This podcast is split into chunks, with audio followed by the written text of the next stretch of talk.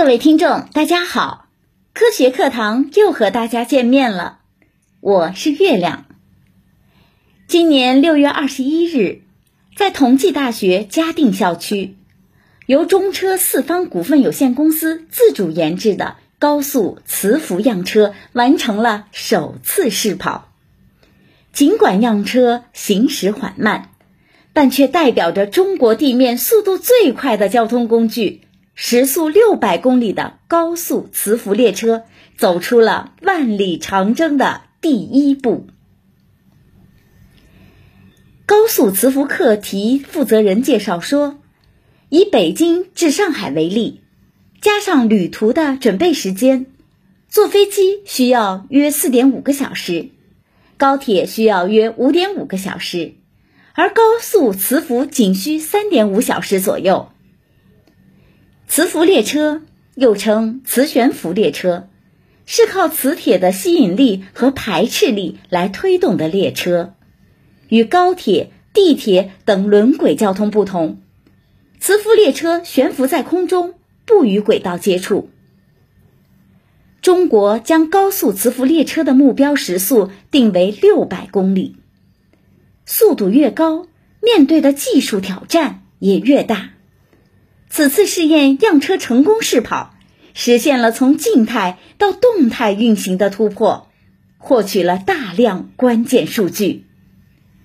高速磁浮系统及核心部位的关键性能得到了初步验证，为后续高速磁浮工程样车的研制提供了重要技术支持。上海浦东的磁悬浮示范线。引进的是德国的技术，此次研制的试验车是完全自主开发的技术。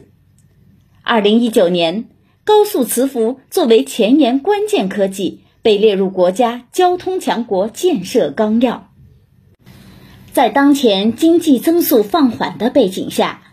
包括城际高速铁路和城市轨道交通在内的新基建，被视为撬动经济增长的利器。吸引了各地方政府纷纷布局，一些区域也明确提出对高速磁悬浮的需求。二零一九年，深圳发布《广深高速磁悬浮城际铁路规划研究招标公告》，明确指引投标方研究将时速六百公里的高速磁悬浮列车应用到广深第二高铁的可行性方案。同年十二月，国务院印发《长三角区域一体化发展规划纲要》，其中提到，长三角将积极审慎地开展护航等磁悬浮项目的规划研究。今年四月十七日，浙江宣布，将打造一批能够在全国领先、具有标志性和引领性的重大项目，其中包括。谋划沪杭甬超级磁浮，该项目预计总投资一千亿元，时速六百公里，以促进长三角区域一体化。目前，成都、青岛、海南等地都将发展高速磁浮纳入了长期的交通战略规划，或者进行可行性的研究。此次样车试跑。仅仅是高速磁悬浮向前迈进的第一步，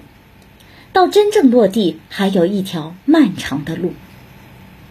高速磁浮列车重启还有好几个阶段，